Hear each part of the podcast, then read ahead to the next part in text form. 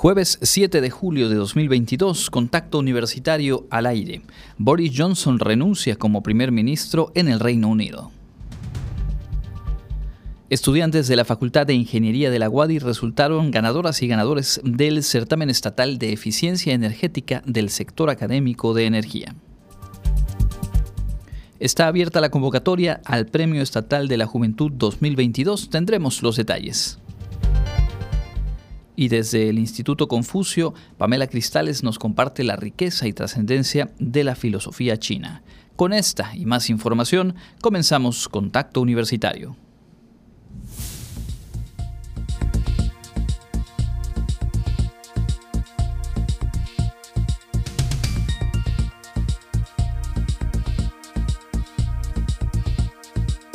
Contacto Universitario nuestro punto de encuentro con la información.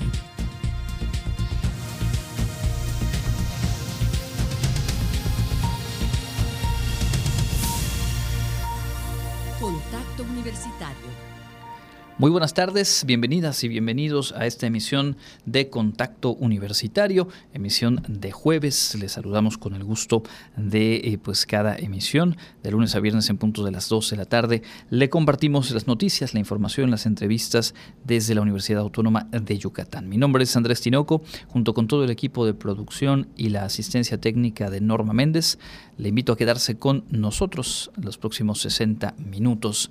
Eh, pues es noticia sin duda esta dimisión anunciada el día de hoy por el primer ministro de Reino Unido, o bueno, hasta ahora, primer ministro de Reino Unido, Boris Johnson, quien anunció este jueves en un mensaje eh, televisivo su renuncia junto con una serie de escándalos que marcaron su mandato, en las últimas horas renunciaron cerca de 60 ministros y otros funcionarios de su gobierno, lo cual pues orilló a tomar esta decisión. Dijo en su mensaje que era pues clara la voluntad del grupo parlamentario conservador del cual él forma parte o al cual él encabezaba hasta hoy para que haya un nuevo líder del partido y por tanto un nuevo primer ministro. Johnson deja el liderazgo del Partido Conservador y señaló que permanecerá en el cargo de primer ministro en tanto su partido defina a un sucesor. Sus detractores, por cierto, ya han dicho, pues que no se le debe permitir permanecer como primer ministro eh, interino y que al contrario se le debe destituir lo antes posible. Boris Johnson había llegado al poder a mediados de 2019 tras la renuncia de Theresa May y eh, pues había llegado liderando la iniciativa del Brexit, esta salida del Reino Unido de la Unión Europea, la cual se confirmó al poco tiempo de que él asumiera el cargo, el 31 de enero de 2020. Y a partir de ese punto, que fue digamos su, su, momento más alto en cuanto a aprobación y respaldo popular, pues fue perdiendo el apoyo de su partido y de una mayoría de ciudadanas y ciudadanos en el Reino Unido. Ahora, por cierto, el partido debe elegir durante el verano un nuevo dirigente para reemplazar a Johnson y probablemente a partir de octubre eh, pues ya estaría asumiendo el cargo de nueva o nuevo primer ministro. en el recuento de los daños del complicado, eh, la complicada etapa, la complicada gestión de Boris Johnson como primer ministro, eh, pues se encuentran por ahí críticas al inicio de la contingencia por el COVID-19. En abril del 2020 se hablaba pues, de que la gestión sanitaria de su gobierno había sido cuando menos eh, lenta, tardada y no correspondía a la urgencia de la situación de la, del COVID-19. A principios de diciembre de 2021 se acumularon revelaciones sobre varias fiestas ilegales organizadas durante los eh, periodos de confinamiento y pues eh, esto fue creciendo. Los británicos denunciaron entonces un doble rasero ya que Johnson pues había anunciado justo el endurecimiento de restricciones contra el COVID-19 y el 12 de abril se convirtió en el primer primer ministro en recibir una multa de la policía después de confirmarse pues que había infringido la ley participando en al menos una fiesta, una fiesta de cumpleaños en junio de 2020. Así que bueno, un personaje eh, polémico y que deja entre eh, sus saldos no solamente estos conflictos, sino el haber concretado el Brexit con el alto costo que esto ha tenido hasta ahora y que seguramente tendrá hacia adelante tanto en la economía del eh, Reino Unido como en general en la economía y el proyecto de la Unión Europea. Regresamos Conversaremos con otros asuntos nacionales e internacionales un poco más adelante. Ahora mismo, eh, pues compartimos lo más destacado en la Universidad Autónoma de Yucatán. Y estamos ya enlazados con eh, Karen Clemente, eh, compañera reportera que está ahora mismo en la Facultad de Enfermería. Muy buenas tardes, Karen. Cuéntanos, por favor, de esta actividad que se lleva a cabo. Buenas tardes, Andrés. Te saludo a ti y a todo el auditorio de Radio Universidad. Como bien mencionas, nos encontramos en este momento desde la Facultad de Enfermería, donde el rector José de Jesús Williams sostiene una reunión con personal administrativo, manual y también docentes de esta facultad. Esto en el marco del informe que se presentó el día de ayer en el Centro Cultural Universitario. A partir de la una de la tarde, el rector comenzó con este encuentro e inició con la proyección de un video en el que pues enlistan todos estos logros, actividades y cuestiones pues que se realizaron en todo el 2021. En este momento se encuentran en una sesión de preguntas y respuestas eh, para que bueno los, los trabajadores de esta facultad puedan externar sus inquietudes, sus dudas, algunos comentarios, entre los que han destacado pues que si bien sí la universidad tiene muchas cosas que, que se han logrado, entre ellos el, el, lograr intercambios académicos, el posicionarse en materia deportiva, hay muchas áreas de oportunidad que atacar. El día de hoy, previo a este a esta reunión, Andrés, tuve oportunidad de platicar con el rector y pues bueno, él extendió también un agradecimiento a los trabajadores, no solo de esta facultad, sino en general de la Universidad Autónoma de, Autónoma de Yucatán, perdón, por colaborar justamente en todo este 2021 cuando fue la transición como recordarás, Andrés, de lo virtual, luego de todo esto que representó o representa la pandemia del COVID-19, para volver a las aulas. Vamos a escuchar un poco de lo que nos dijo el rector José de Jesús Williams. Primeramente agradecer todo el gran trabajo que ha realizado nuestra comunidad universitaria, primeramente para transitar de lo presencial a lo virtual, lo que por supuesto nos llevó todo un proceso de, de aprendizaje, maestras, maestros administrativos, manuales, por supuesto, nuestros estudiantes directivos, ¿no? Y posteriormente esa transición de lo virtual a un modelo presencial, a un modelo literalmente mixto también, ¿no? Porque eh, se tiene actividades presenciales y a la vez, bueno, eh, hemos identificado un área de oportunidad que tiene que ver y, y comprender que es importante mantenerse comunicado con, con los estudiantes para darle continuidad a ese proceso de enseñanza-aprendizaje de, de cada uno de ellos. Palabras del doctor José de Jesús Williams, rector de nuestra casa de estudios, ahora mismo en la Facultad de Enfermería, compartiendo este informe del tercer año de eh, su segundo periodo de gestión al frente de nuestra casa de estudios. Eh, Karen, ¿qué más tenemos para informar? Andrés, comunicarle a todos los que nos escuchan que así como el día de hoy se está llevando esta reunión, el rector sostendrá encuentros con trabajadores de las 14 facultades restantes, también con eh, personal del Centro de Investigaciones Regionales Dr. Ide Yonoguchi, las escuelas preparatoria 1, 2 y también la UAVIC, así como el personal del CICIMIN y del edificio administrativo de esta universidad. Esta es la información que tenemos en este momento, Andrés, desde la Facultad de Enfermería.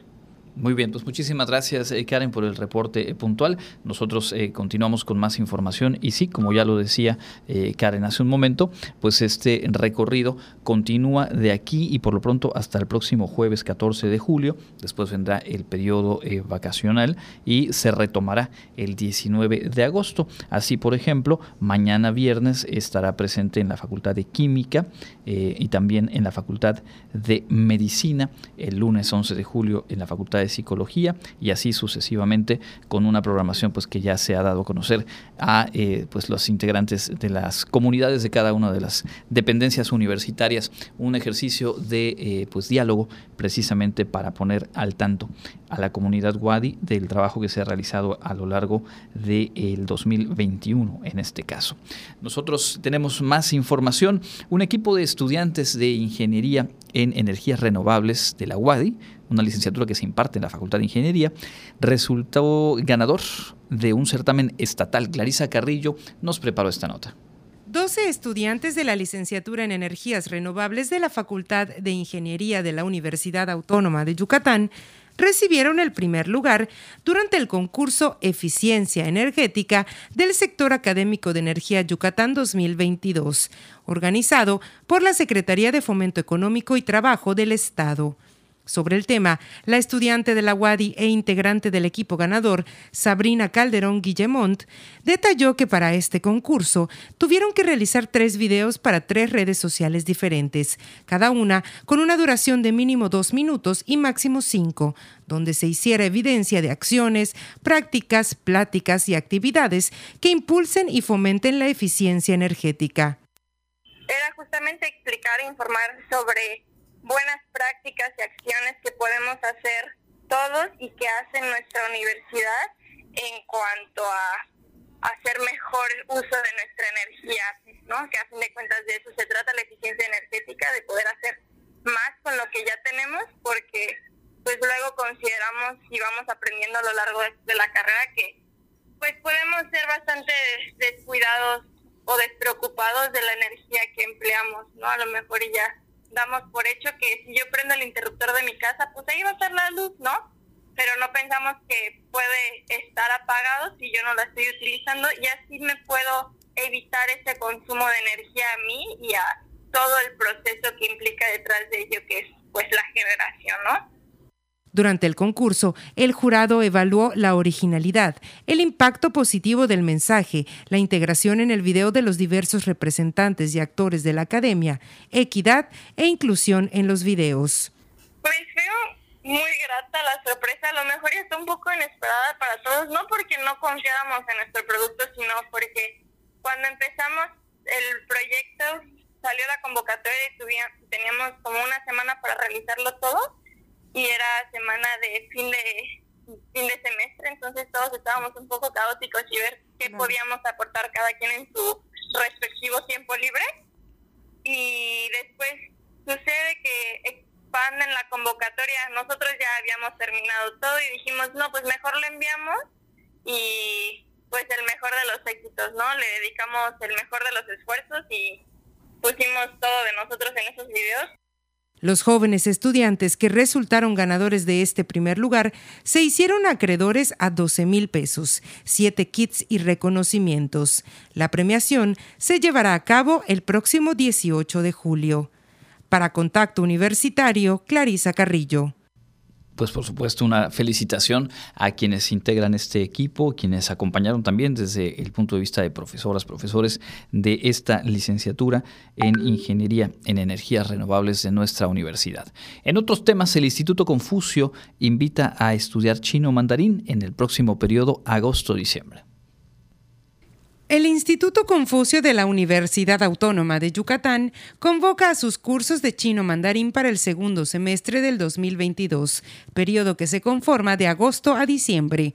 El proceso de registro se realizará del 5 al 10 de agosto para la modalidad en línea y del 8 al 12 de agosto para la modalidad presencial. Cabe mencionar que los precios como apoyo a la economía familiar se mantendrán durante este 2022 con un 20% de descuento. Para inscribirse, los de nuevo ingreso deberán entrar a la dirección www.cisei.wadi.mx diagonal registro IC Wadi para llenar el formato de registro e imprimirlo.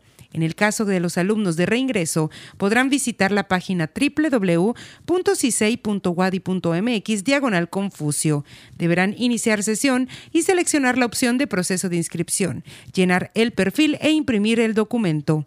Posterior a la inscripción, la convocatoria indica enviar un formato al correo inscripciones.confucio.correo.wadi.mx entre el 5 y el 10 de agosto. A los interesados se les confirmará vía correo electrónico el cupo disponible para indicarle los datos de pago y poder realizarlo. Una vez realizado este pago, deberán enviar al correo inscripciones.confucio.correo.wadi.mx el comprobante de pago, corroborando que el nombre y fecha estén claramente visibles. La fecha límite de envío de la ficha de pago es el martes 16 de agosto. Los cursos darán inicio el próximo sábado 20 de agosto. Para más detalles sobre esta convocatoria, se puede consultar en el Facebook del Instituto Confucio Wadi o a través de www.institutoconfucio.wadi.mx. Cabe recordar que el Instituto Confucio de la UADI inició sus operaciones en octubre de 2008, con poco menos de 100 estudiantes. Actualmente es uno de los cinco institutos Confucio en México y ofrece cuatro programas académicos para quienes deseen aprender chino y un amplio programa cultural con el propósito de difundir aspectos de la cultura y sociedad china, atendiendo a una matrícula de mil estudiantes por año. Para Contacto Universitario, Clarisa Carrillo. Este viernes se presentará un libro que da a conocer la vida de la sacerdotisa maya María Wicap, un personaje que tuvo un papel bien interesante impulsando la rebeldía y la espiritualidad. Es una invitación que vale la pena atender. En el marco de las actividades del centenario de la Guadi, se presentará el libro En busca de María Wicap, reina y santa patrona de los mayas rebeldes. El coordinador de la licenciatura de literatura latinoamericana de la Guadi, Alejandro Loaesa Saldívar, indicó que esta obra resalta las rebeliones indígenas de los pueblos originarios mesoamericanos cuenta la vida de María Wicap, recia mujer maya de autoridad indiscutible que comandó a los bravos guerreros mayas, suprema sacerdotista, interlocutora de la Santísima, que dirigió a su pueblo y lo mantuvo a salvo de quienes pretendían arrebatarle su territorio. La obra eh, retoma pues justamente ¿no? lo que sería toda esta cruzada eh, realizada por María Wicap eh, durante la guerra de castas, ¿no? El texto, pues básicamente recupera una voz prácticamente poco conocida o poco eh, tratada, ya sea por la historia y, por supuesto, por la propia literatura. María Wicap, además, pues tiene como que esta figura bastante mítica entre, entre militar y religiosa por las características, ¿no? De lo ya conocido eh, por los Cruzpop, ¿no? Lo que sería el santuario de la Santísima Cruz y bueno, y todos estos procesos. La presentación se realizará el día 8 de julio a las 18.30 horas en la Galería Arte 1010, Pasaje Picheta. Para más información, puedes consultar el Facebook Rutas Literarias Yucatán o feca.wadi. Para contacto universitario, Jensi Martínez. Y antes de cerrar este bloque, compartimos la invitación en la Facultad de Medicina para conocer y aprovechar su oferta de educación continua. Como parte de las acciones para mantener actualizados a los egresados y estudiantes de la Universidad Autónoma de Yucatán, la Facultad de Medicina dio a conocer los distintos cursos y talleres que se impartirán en próximos meses como parte de la oferta de educación continua. A partir del mes de agosto de 2022 se ofrecerán talleres que van desde las 6 hasta las 160 horas de duración. Entre la oferta se encuentran toxicología, políticas públicas y salud, introducción a la fisioterapia respiratoria, fundamento del tratamiento integral de diabetes, envejecimiento y primeros auxilios.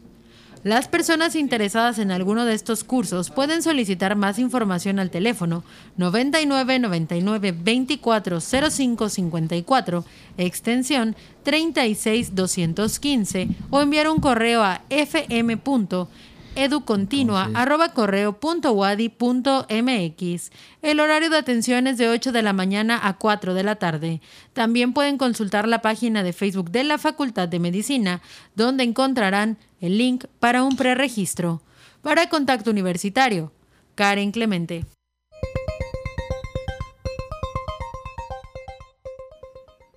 En información local, la Secretaría de Salud informó que este 6 de julio se detectaron 592 nuevos casos de COVID en Yucatán. Este día se registró una muerte por COVID en el estado, por lo que la cifra de fallecidos es de 6.948. Los casos activos al día de hoy son 5.584. Están estables y monitoreados en sus casas por personal médico. En hospitales públicos y en aislamiento total hay 37 personas con temas sobre cómo realizar ventas en Amazon desde Yucatán y para impulsar la transformación digital de los negocios locales, se inauguró la Semana de la Economía Digital, que se realiza desde ayer miércoles y hasta hoy jueves en el Centro de Convenciones Yucatán Siglo XXI. El evento es organizado por la Cámara Nacional de la Industria de la Transformación, Yucatán y la Secretaría de Fomento Económico y Trabajo. Participan alrededor de 180 compañías de varios sectores, entre los que destacan alimentos, bebidas, artesanías y tecnología, no solo de Mérida, sino de municipios como Tecash y Tizimín, de las cuales casi el 60% son micro, 22 pequeñas, 16 medianas y el resto grandes. Este jueves hay conferencias y talleres gratuitos impartidos directamente por Amazon, Google, Mercado Libre y Meta. A cinco meses de mantener cerrado el acceso principal de la zona arqueológica de Ximichaltún, ejidatarios del Comité de Resistencia entregaron hoy las instalaciones del parador turístico a autoridades del centro INA Yucatán. El retiro del toldo y los obstáculos que impedían el paso al interior de la zona arqueológica de Ximichaltún fue producto de un desalojo sorpresa que organizó la mayoría de los ejidatarios, que está a favor del pago de los 127 millones por las 53 hectáreas de tierras que ocupa hace décadas el sitio arqueológico. El grupo opositor que no está de acuerdo con el pago ya solicitó una entrevista con autoridades del INA para replantear su petición y están en espera de algún arreglo. Cuando esto ocurra, se entregará el acceso al INA. Cabe destacar que el presidente Andrés Manuel López Obrador, al enterarse de que no se ha efectuado el primer pago por los terrenos, ordenó regresar el dinero a las arcas de la federación si no se arregla el conflicto ejidal antes del próximo fin de semana. Para Contacto Universitario, Elena Pasos.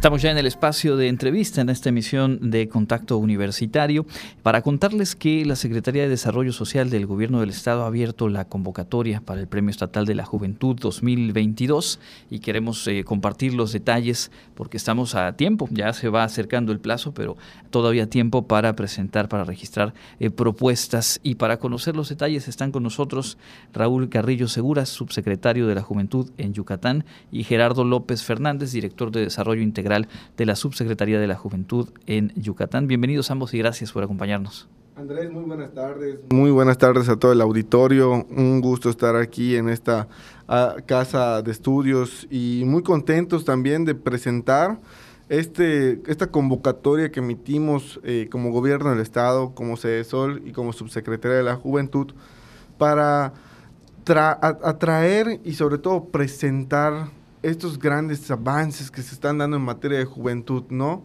Este reconocimiento que hoy vemos día con día de jóvenes deportistas, de jóvenes emprendedores, de gente que hoy, eh, aún con todos estos eh, detalles que hemos vivido a través de la pandemia, que nos ha estado atrayendo con nuevas dinámicas, pero salimos adelante y tenemos una trayectoria que reconocer con estas siete categorías que queremos eh, premiar y que viene en el marco del Día Internacional de la Juventud, el 12 de agosto, de manos de nuestro gobernador, el licenciado Mauricio Vila Dosal. Correcto. Eh, Gerardo, te pediría que nos comentes cuáles son las áreas de participación. Hablamos de eh, los diferentes ámbitos de acción de las y los jóvenes aquí en el Estado y pues precisamente eso da motivo a que haya diferentes eh, categorías, por decirlo así. Cuéntanos, por favor. Claro que sí, Andrés. Muchas gracias por, por el espacio. Y efectivamente, como comenta el subsecretario de la Juventud, pues el Premio Estatal de la Juventud 2022 resulta ser un escaloncito más en el desarrollo de todos estos proyectos de las juventudes en diferentes ámbitos. Y estamos eh, trabajando en la, en la, premiación de siete categorías, eh, muy variadas, muy diversificadas, eh, actividades académicas, productivas, artísticas, labor social, protección al medio ambiente, innovación tecnológica y preservación y desarrollo cultural. Y si me permites, te voy a contar un poquito el perfil que buscamos en cada una de las, de las categorías. En actividades académicas buscamos algún alguna chica, algún chico que por su destacada trayectoria en el ámbito académico, pues cuente con un promedio o pues un promedio destacado, que haya elaborado a lo mejor algún artículo, algún libro, que esté trabajando en algún tema de alguna ponencia, en algún proyecto eh, académico, pues de, de, alto impacto. En el caso de actividades productivas, pues ahí buscamos algún negocio, algún negocio de alguna chica, algún chico yucateco, yucateca, que pues esté destacando por ser algún producto innovador, nuevo y sobre todo que también pueda resolver alguna necesidad eh, social. Te platico, por ejemplo, el, año pasado eh, ganó Jimena Jiménez, quien estuvo trabajando en un proyecto y está trabajando actualmente en, su proyecto de miel en polvo que de hecho a partir del Premio Estatal de la Juventud creo que también tuvo un plus muy importante y hoy ya se encuentra también exportando a nivel nacional e internacional. En actividades artísticas buscamos premiar la trayectoria en, las diferentes disciplinas, visual, plástica, danza, literatura, música o teatro. Eh, si, he, trabajado en algún conservatorio, he tenido alguna presentación eh, nacional o internacional, pues por mi trayectoria puedo ser reconocida o reconocido. En labor social buscamos eh, destacar a aquellas chicas y chicos que no reciben una remuneración por su labor, pero que sin embargo contribuyen al desarrollo de las condiciones de vida de diferentes grupos o comunidades, ¿no? atendiendo diferentes problemáticas. Aquí entran agrupaciones de la sociedad civil, algún colectivo que esté trabajando en alguno de los temas de, de interés para las juventudes. Protección al medio ambiente, pues nos habla de estas, estas agrupaciones que además específicamente trabajan en el cuidado de la sustentabilidad o en el aprovechamiento de recursos. Aquí eh, también impartir capacitaciones, eh, educación ambiental. Todos estos temas son eh, bien importantes para, para esta categoría.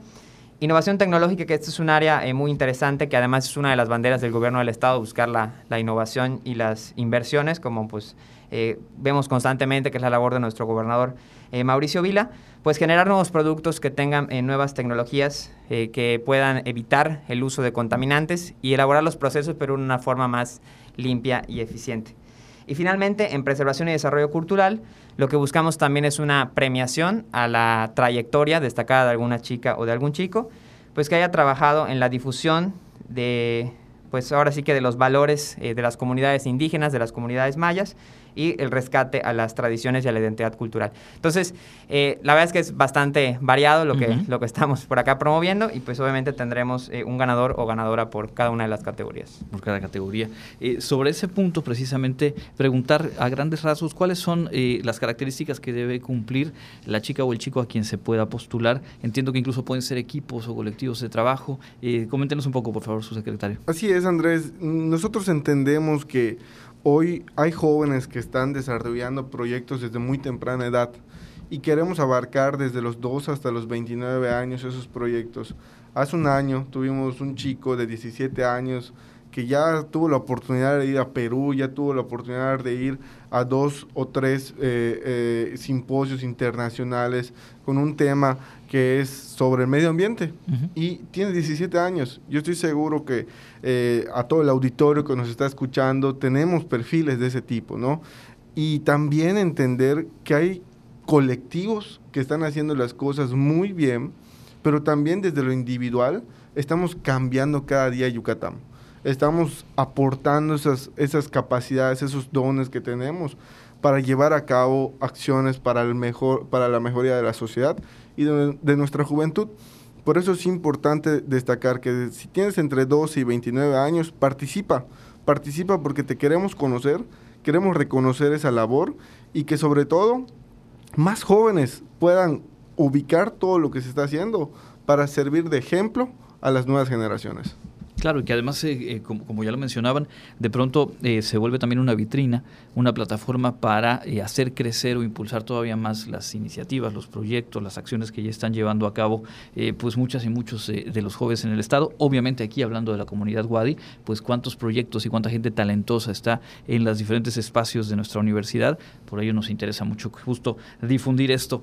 ¿Cuándo vence el plazo para poder registrar los proyectos y dónde se puede revisar a detalle la convocatoria etcétera, los detalles? Eh, sí, Andrés, tenemos ya la convocatoria abierta desde hace alrededor de tres semanas. Estamos ahorita, de hecho, trabajando mucho en la difusión, pues precisamente agradeciendo estos espacios con las universidades, con cámaras empresariales, eh, asociaciones civiles, ahora sí que diferentes sectores que impactan directamente en las categorías. La convocatoria la tendremos abierta hasta el próximo 12 de julio, o sea, nos quedan eh, cinco días para poder registrar las, las, postulaciones y el premio pues entregará el próximo 12 de agosto en el marco, como comentaba el subsecretario, del Día Internacional de la Juventud. Entonces nos quedan cinco días, ojalá que podamos tener muchas postulaciones de, de aquí en Minadas de la Universidad. Por supuesto. E importante mencionar que el premio también es ese reconocimiento, pero nosotros estamos buscando que estos proyectos continúen. Así que vamos a otorgar 20 mil pesos a cada ganador de estos de alguna de estas siete categorías. Entonces es también un aliacente para que más jóvenes se puedan inscribir. Por supuesto, pues ahí está. Eh, en la página yucatán.gov.mx, diagonal Premio Juventud, pueden revisar la convocatoria, descargarla, obviamente completar el proceso. Y antes de cerrar la charla, me gustaría pedirles que nos compartan eh, los sustantivos de este programa de becas que me comentaban antes de entrar al aire, eh, que de pronto es una alternativa para jóvenes que están justamente en esta transición hacia espacios universitarios. Así es, mira, eh, Andrés, estamos ahorita con la convocatoria abierta. Eh, tenemos una oferta de más de 1.800 becas en 50 universidades privadas. Sabemos hoy que eh, la amplia demanda que, que, que se ha presentado en escuelas como esta casa de estudios, así como en otras instituciones públicas, no nos permite dar acceso a todos los jóvenes y buscan la alternativa de seguir preparándose a través de diferentes universidades privadas. Hemos logrado alcanzar descuentos desde el 20, 30, 40, 60% durante todo el periodo que estén estudiando en eh, la carrera que ellos elijan. Así que les invitamos a conocer estas becas juveniles, becas eh, universitarias que estamos ofertando también como subsecretaria de la Juventud, como gobierno del Estado, y que si también conocen a jóvenes que están por ingresar, por favor háganles llegar la información pues es el momento oportuno justamente ahora que se está cerrando un ciclo, están obviamente en los procesos de registro, ingreso a las diferentes universidades. En ese sentido, eh, agradeciéndoles el tiempo, Gerardo, pedirte si nos reiteras vías de contacto para revisar esa y bueno, el resto de las actividades que, realiza la subsecretaría. Sí, claro que sí. Eh, en la subsecretaría de la Juventud, bueno, si nos quieren visitar físicamente, estamos en la calle 64 por 5355 del centro. Vía telefónica eh, al 923-8610, extensión 206, específicamente para información sobre el Premio Estatal de la Juventud y la convocatoria de becas que comentaba el subsecretario. Perfecto, pues muchas gracias nuevamente y pues ahí estaremos nosotros compartiendo en los días que resta esta convocatoria y obviamente también acompañando el asunto del programa de becas. Muchas gracias ambos. Hasta luego y saludos a todo el auditorio son Raúl Carrillo Seguras, subsecretario de la Juventud de Yucatán, y Gerardo López Fernández, director de Desarrollo Integral de la Subsecretaría de la Juventud en nuestro estado. Vamos a hacer una pausa, regresamos con más información.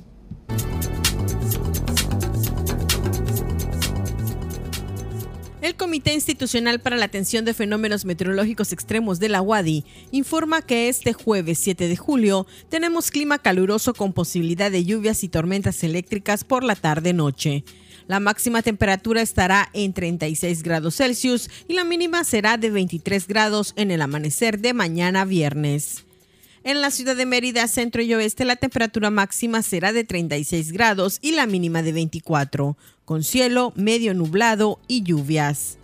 En la costa se esperan temperaturas máximas de 31 grados y mínimas de 25, con cielo medio nublado y lluvias. En el sur y sureste del estado, la temperatura más alta será de 36 grados y las mínimas de 23. El cielo estará nublado y con lluvias.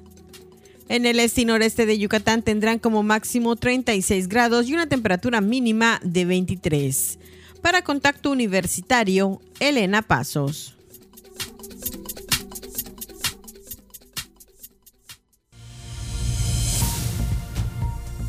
Contacto Universitario nuestro servicio informativo en radio.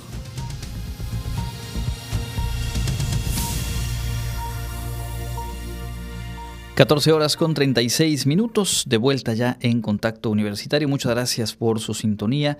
Eh, pues sin duda es una noticia nacional muy llamativa lo que ocurrió esta mañana en la conferencia de prensa en Palacio Nacional específicamente en la intervención de Pablo Gómez, el titular de la Unidad de Inteligencia Financiera de la Secretaría de Hacienda, y es que informó que la Fiscalía General de la República ha iniciado una carpeta de investigación contra el expresidente Enrique Peña Nieto por presuntas irregularidades financieras. Esto luego de que la propia UIF presentara una denuncia sobre el tema. Reveló Pablo Gómez que el exmandatario Peña Nieto recibió más de 26 millones de pesos al concluir su sexenio en una de sus cuentas en España. Además dijo que empresas con las que se encuentra vinculado están relacionadas con irregularidades financieras. Dijo el titular de la UIF que se detectó un esquema en donde el expresidente obtuvo beneficios económicos por medio de transferencias internacionales que sumaron este monto de 26 millones eh, de pesos. Son eh, transferencias que le habría hecho un eh, pariente, un familiar directo, desde cuentas en México hacia la cuenta de Peña Nieto en España. También dijo que se le sigue la pista a Alejandra Lagunes, actual, por cierto, actual senadora del Partido Verde, que forma parte del bloque morenista o del bloque oficialista, pero bueno, que es senadora por el Partido Verde y que fue funcionaria en el gobierno de Enrique Peña Nieto. De acuerdo con las investigaciones que se siguen, habría recibido Alejandra Lagunes dos millones de dólares en efectivo como parte de desvíos millonarios que se dieron en la Procuraduría General de República Dominicana. Esto no fue aquí en México, sino en aquel país, en la llamada Operación Medusa. Lo que se ha documentado es que el ex procurador de República Dominicana, Jan Alan Rodríguez, pagó este monto de 2 millones de pesos por asesoría le pidió a Alejandra Lagunes eh, pues elaborar una estrategia para la campaña presidencial que pretendía concretar el exfuncionario eh, caribeño. Alejandra Lagunes fue coordinadora de estrategia digital durante la campaña de Enrique Peña Nieto en 2012, la campaña presidencial, y luego de ganar esa elección fue designada como coordinadora nacional de estrategia digital de la presidencia de la República. Después de cuatro años se sumó a la campaña presidencial de José Antonio Mid en 2018 y ahora, bueno, han salido a la luz estos señalamientos, estas acusaciones sobre pues el presunto pago irregular de haber recibido, imagínense, dos millones de dólares en efectivo para cobrar un servicio de asesoría.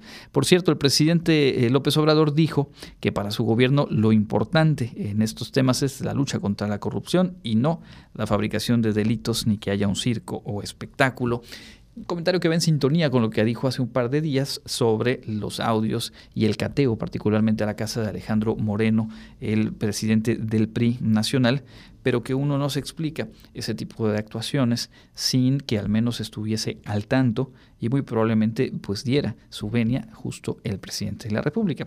No obstante, en el discurso pues eh, mantiene esta postura de reprobar o de no compartir esas formas de publicitar el combate a la corrupción y dijo que la instrucción que se ha dado a la unidad de inteligencia financiera es que toda información vinculada con personas políticamente expuestas se analice y en su caso se entregue a la Fiscalía General de la República para actuar con responsabilidad y no hacer juicios sumarios, dijo el presidente. Por cierto, y para cerrar este tema, eh, a Pablo Gómez se le preguntó si habían algunos asuntos por ahí con otras figuras de sexenios pasados. Dijo que de Genaro García Luna, exsecretario de Seguridad Pública y hoy recluido en, Nueva York, esperando que arranque un juicio por su presunta vinculación con líderes y cárteles del tráfico de drogas, pues dijo que sobre García Luna tienen muchas cosas y pues que cuando sea necesario y no afecte los procedimientos judiciales y si el presidente lo decide, dijo así,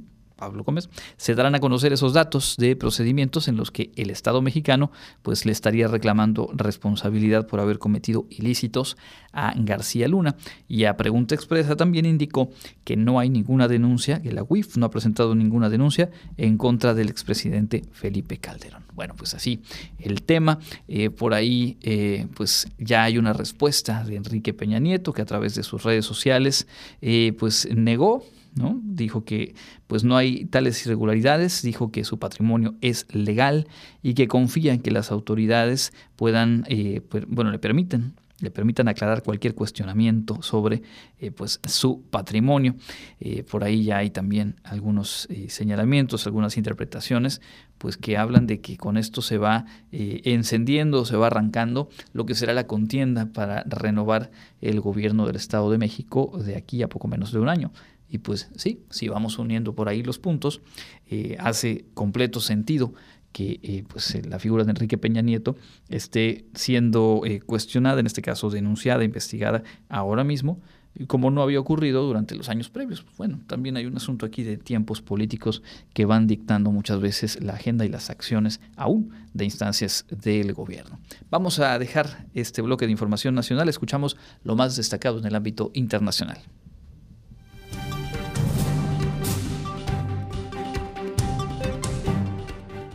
En el ámbito internacional, este jueves Boris Johnson anunció su renuncia como líder del Partido Conservador, aunque permanecerá en el cargo de primer ministro hasta el próximo otoño.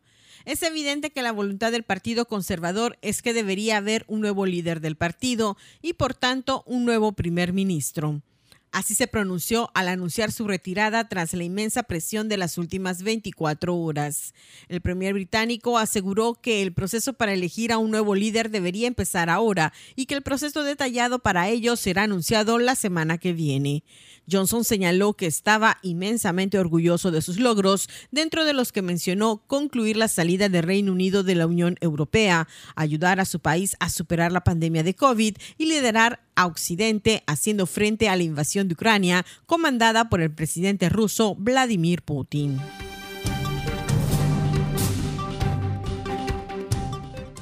El presidente ruso Vladimir Putin advirtió hoy que Rusia aún no ha empezado nada serio en Ucrania y subrayó que las tropas rusas se centran actualmente en el Donbass, en el este del país. En una reunión con los líderes de los grupos parlamentarios y la directiva de la Cámara Baja en el Kremlin, el mandatario dedicó buena parte de su discurso a remeter contra Occidente y a afirmar que Rusia no tiene la culpa del conflicto armado. Putin recalcó que sus propuestas para crear un nuevo sistema de seguridad en Europa han sido rechazadas, al igual que sus iniciativas para resolver la amenaza de la defensa antimisiles estadounidenses en el viejo continente y sus advertencias sobre la inaceptabilidad de la expansión de la OTAN, especialmente hacia las antiguas repúblicas soviéticas. Los jefes de los servicios de investigación de Reino Unido y Estados Unidos advirtieron sobre la amenaza que supone China. El director del FBI, Christopher Ward, calificó a China como la mayor amenaza a largo plazo para nuestra seguridad económica y nacional y aseguró que ha interferido en la política del país norteamericano, incluidas las recientes elecciones. Su homólogo, el MI5 Ken McCullen, explicó que la agencia británica ha triplicado su volumen de trabajo contra la actividad china en los últimos tres años. El director del FBI, por su parte, consideró que si China tomara Taiwán por la fuerza, supondría una de las interrupciones comerciales más horribles que el mundo haya visto. La primera aparición pública conjunta de los dos directores tuvo lugar en la sede del MI5 en el edificio Thames House de Londres.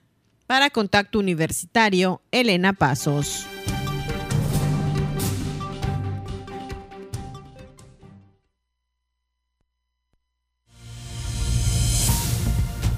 Sigue en contacto. Búscanos en Spotify y otras plataformas de podcast como Contacto Universitario Wadi.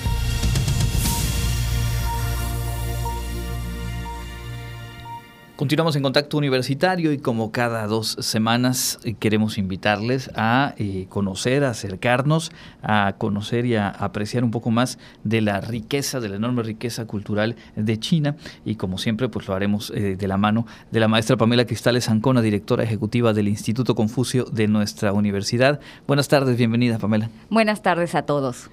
Bueno, pues hoy nos propones uno de los temas que sin duda es de los que más se reconoce, aunque no necesariamente conozcamos a detalle y en forma, eh, pues esta riqueza de la cultura china, algo que es literalmente milenario y que tiene que ver con la filosofía. Cuéntanos. Claro, bueno, pues como gran cultura, antigua cultura del mundo, pues no va lejana esa cultura con los acontecimientos que se vivieron en épocas muy antiguas y por supuesto lo que trajo estos acontecimientos.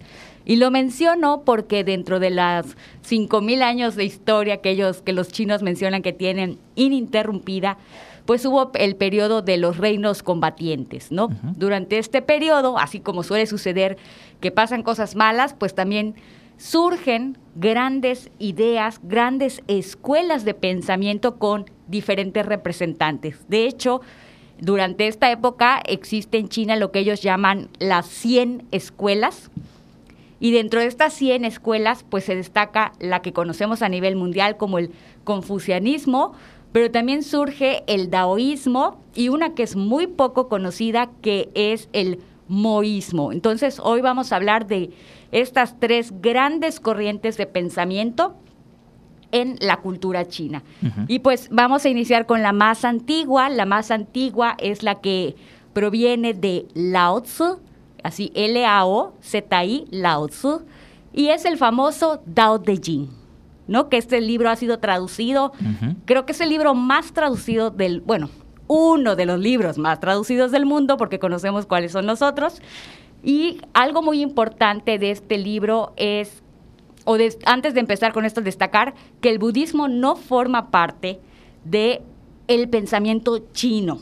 Actualmente hay mucha hay mucho budismo en China, pero esto es de la India. Entonces, empecemos por quitarlo de nuestra lista. Sí, porque a mí me consta, lo, lo, este, lo googleé por la mañana y aparecía en Wikipedia como una de las escuelas o de las vertientes de, filosofía china. Claro, pero cuando vamos así más a detalle, más específico, como no surge o no es desarrollado en China, queda excluido. Entonces nos vamos con estas tres.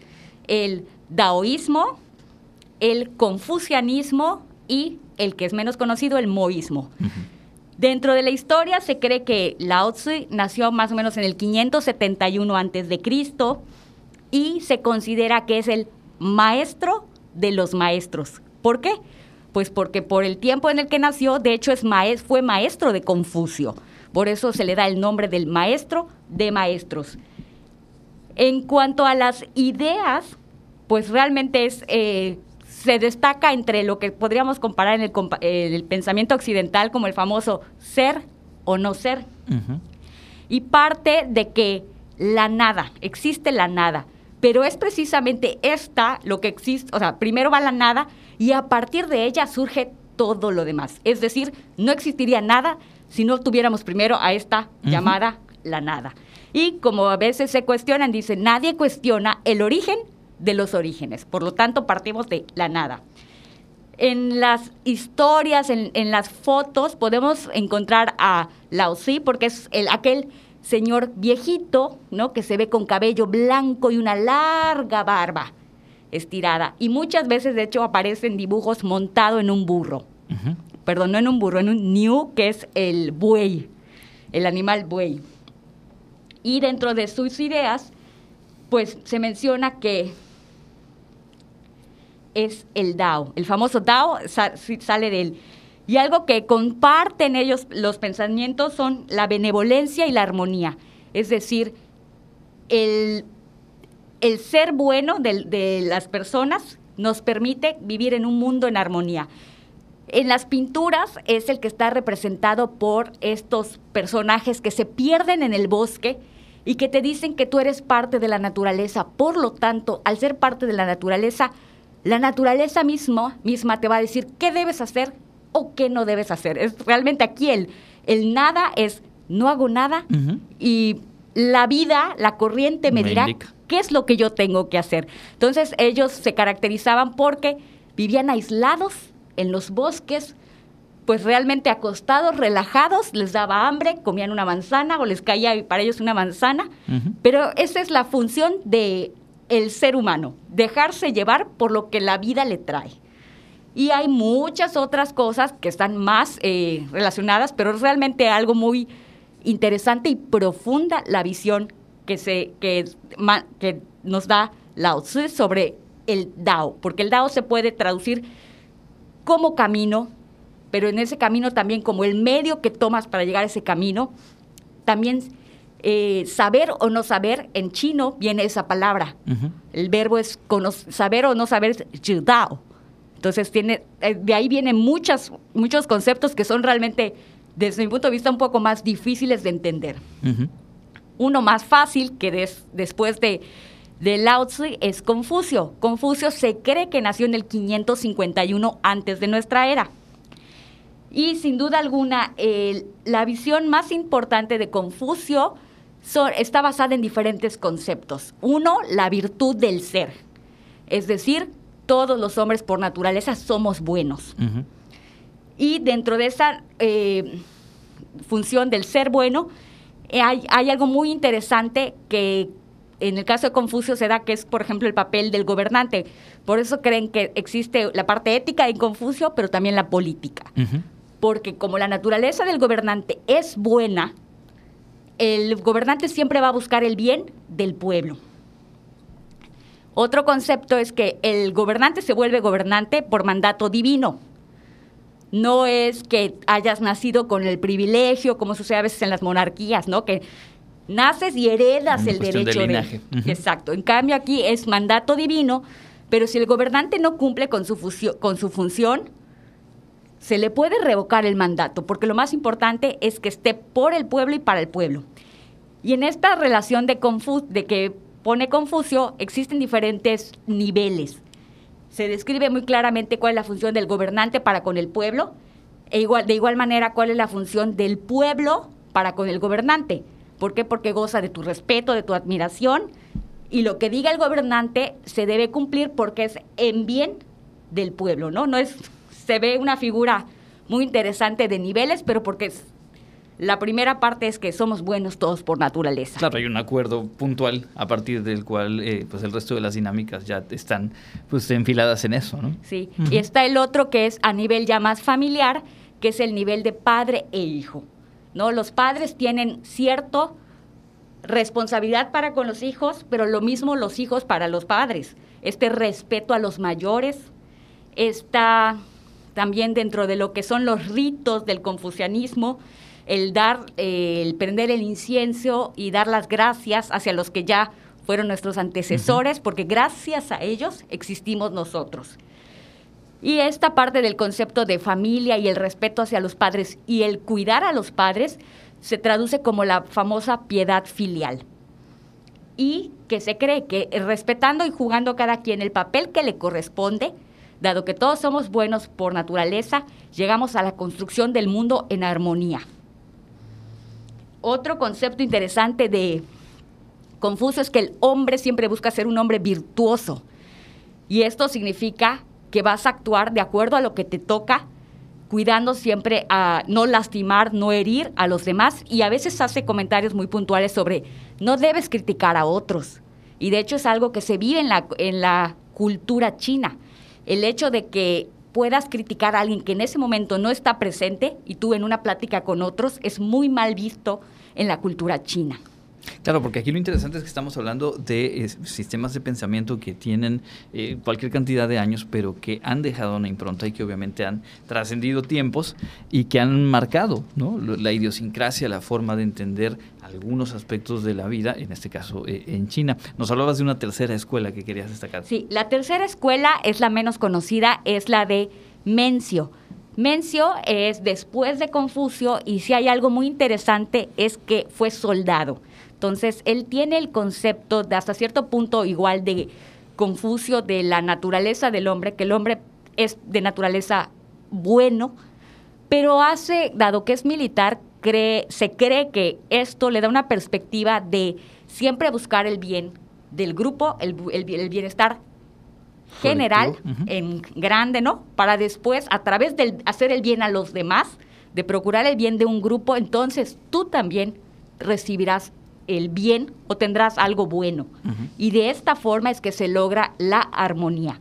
Entonces, esto se cree que dado que él era militar y cómo se vive en, los militares, ¿no? que son en realidad no se pueden ver como una sola persona, sino como un grupo, se cree que él desarrolla este pensamiento y algo que sí es muy diferente es que no ve la, de, la misma forma, de la misma forma al gobernante. ¿no? Si en este caso el gobernante no cumple con lo que debe de ser o lo que se espera de él, de inmediato hay que este, eliminarlo, por así decirlo, cambiarlo, porque no está realizando el bien en general.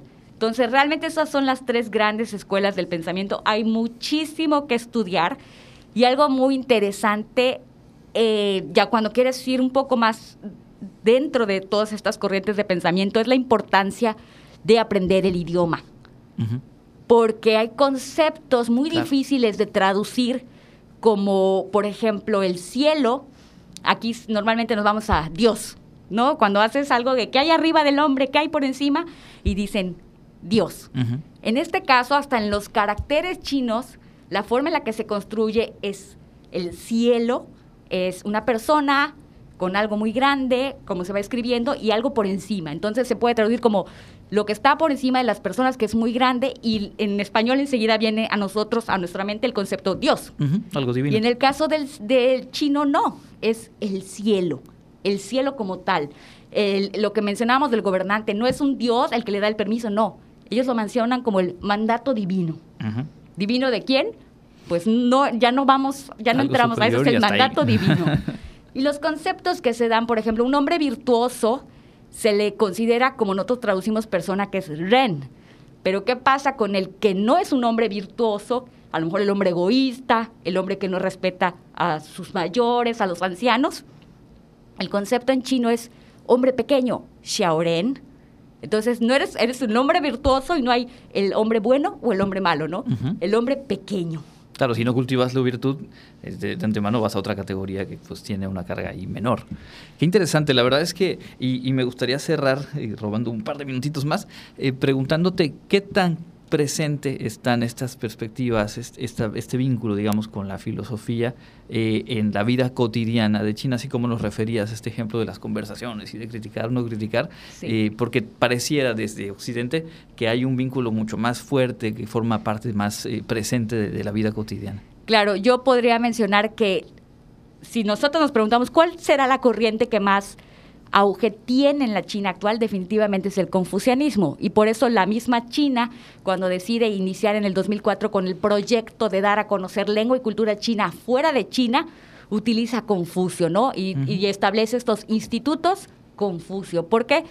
Pues porque Confucio no solamente era un gran pensador, sino también para su época fue un hombre que se dio cuenta que la educación no debía darse solamente a cierto sector de la sociedad privilegiado o hacer diferencia a lo mejor entre hombres y mujeres, pobres y ricos, sino que la educación era para todos. Y de hecho un lema o una eh, de las frases de Confucio que nos gusta usar mucho en nuestras actividades de Confucio es, cuando hay educación, no hay distinción de clases.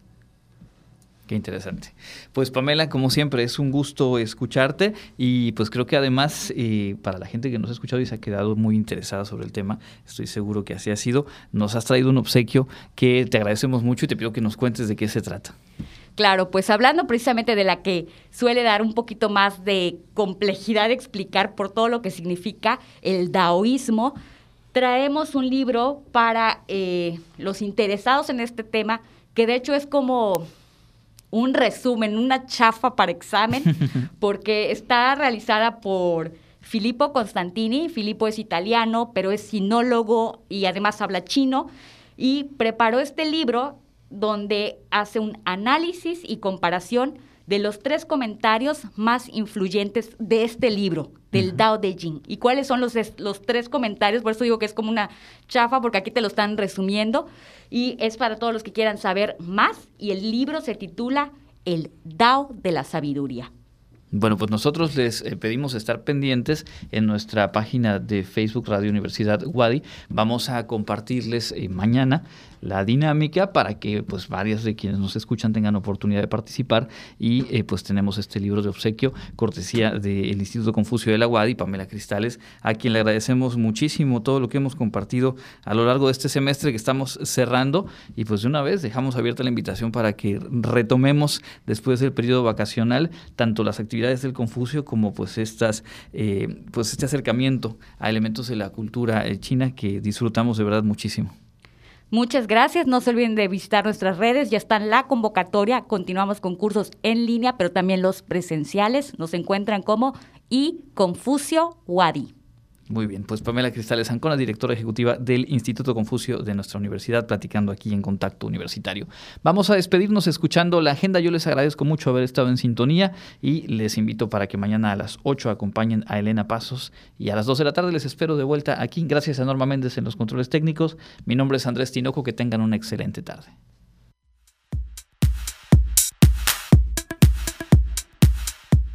Amigos, ya estamos listos con la información de la agenda universitaria. Comenzamos.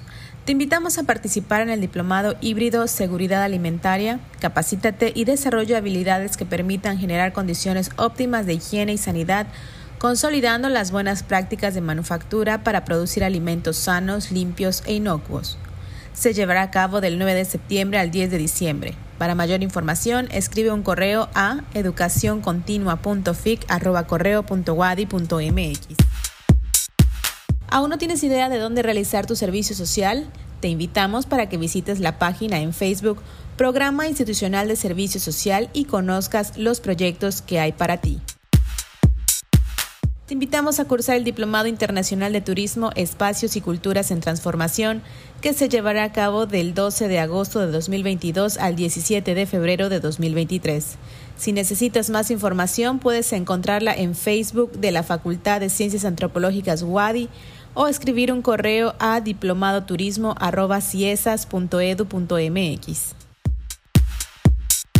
La Unidad de Proyectos Sociales convoca a los cuerpos académicos y grupos de investigación de la UADI a cursar por financiamiento para el desarrollo de proyectos sociales en comunidades de aprendizaje.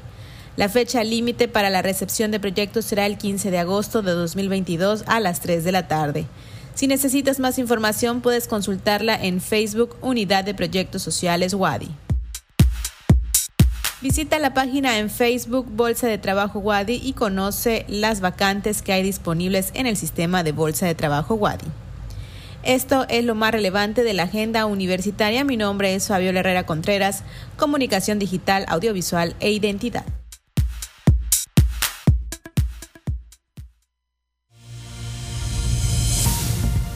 Contacto Universitario, nuestro punto de encuentro con la información una producción de la Coordinación de Comunicación Institucional de la Universidad Autónoma de Yucatán.